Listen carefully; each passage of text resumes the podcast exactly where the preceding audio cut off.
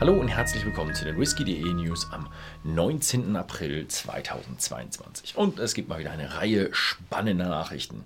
Wir fangen an mit Artback. Und Artback ist so ein bisschen auf den Hype-Train aufgesprungen. Und jetzt gibt es den ersten NFT-Whisky. Und zwar heißt der von Foiled. Foiled, also gälisch. Gälisch für unter der Grasnarbe. Und das war so ein Experiment von damals noch Mickey Heads, der eben wissen wollte, wie reift ein Whisky im Ausschluss von, äh, von Sauerstoff eben in einer wasserhaltigen, sumpfigen, an einem wasserhaltigen, sumpfigen Lagerort. Und dafür ist er einfach rausgegangen, hat im ein Loch gegraben, hat dort zwei Ex-Bourbon-Fässer rein mit Spirit äh, befüllt, vergraben und dort liegen lassen. Und nach zwei Jahren, zehn Monaten äh, gab es eben, also ich glaube, die waren vorher, haben sie noch woanders gelagert, sonst dürfte es ja gar kein Whisky sein. Und nach zwei Jahren, zehn Monaten haben sie eben jetzt 456 einzigartige NFT-Hardback-Flaschen. Ähm, ja, gibt es jetzt auf dem Markt. Vertrieb startet ab 19.04.2022 und äh, ja, das sind dann Non-Fungible Tokens.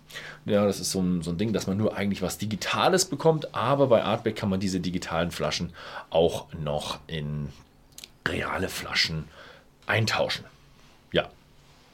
Gut, dann haben wir als nächstes die Nachricht The Macallan Distill Your World New York. Entstanden in Kooperation mit dem Gourmet-Restaurant El Cellar de Can Rosa kenne ich nicht, ist aber schon zweimal von Michelin zum besten Restaurant der Welt ernannt worden.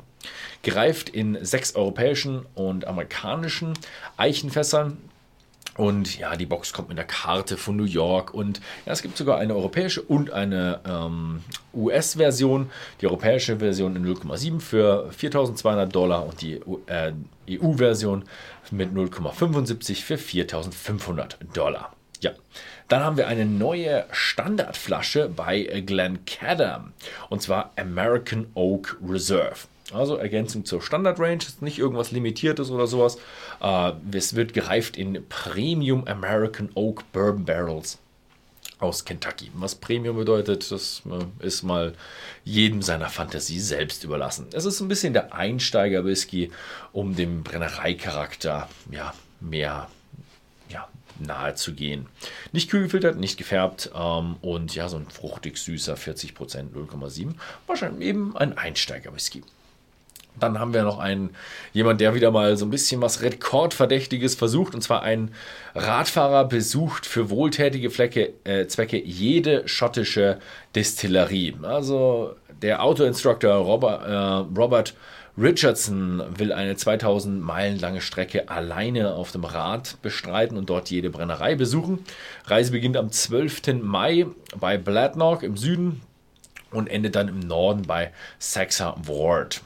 Äh, Dauer 6 bis 7 Wochen. Ja, und er macht so ein bisschen was spendenmäßig. Bei mir ist dann so eine Sache, jede schottische Destillerie, also sicher nicht jede schottische Destillerie, weil sicher jeder eher noch stehende schottische Destillerie. Abgerissene Destillerien werden sicher nicht mit dabei sein.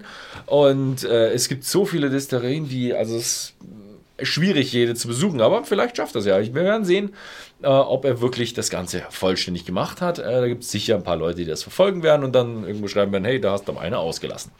Ja, ähm, er gibt da noch ein Spendenziel, also eine Spendenaktion. Er will 10.000 Pfund für zwei Charity-Organisationen ähm, ja, ähm, erheben. Einmal Scottish Regions of Cash for Kids, ähm, also Kinderhilfe, und einmal Scotland's Charity Air Ambulance, also die, ja, der Nothelikopter. Dann geht es weiter in USA und zwar mit einem neuen Whisky und zwar der Rossville Union 2022 Barrel Proof Straight Rye Whisky mit sieben Jahren. Boah, ganz schön langer Titel. Und das ist die erste Abfüllung mit Age Statement von Rossville. Ja, wird auch im stolzen Preis von 70 Dollar verkauft und limitiert auf 18.000 Flaschen. Das ist aber eine ganze Menge. Dann haben wir eine Expansion, wieder, ja, ich will nicht sagen Neubau, aber für, für uns diese Woche ist es im Grunde der Neubau, sonst haben wir keine neue Brennerei, aber eben eine große Expansion. Und zwar Bardstown Bourbon kündigt eine 28 Millionen Dollar Expansion an. Und die erhöhen, erhöhen ihre jährliche Kapazität um 55.000 Fässer.